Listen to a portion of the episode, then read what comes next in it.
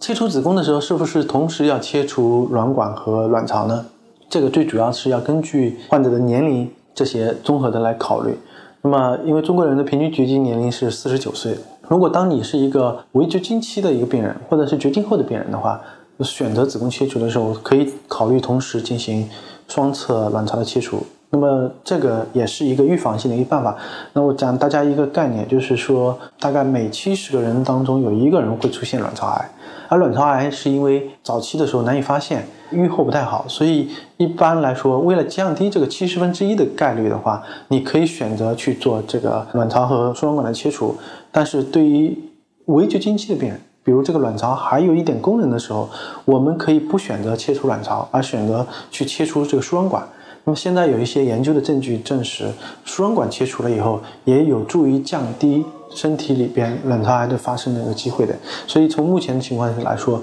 快绝经后的病人，我们可以选择双附件的切除；但是如果没有绝经的病人，我们可以选择输卵管的切除加上子宫的切除，不一定切除卵巢，保留卵巢的功能。听众朋友们，大家好，我是龚晓明医生，我的新书《给身体的情书》出版了。这是我第一本的书，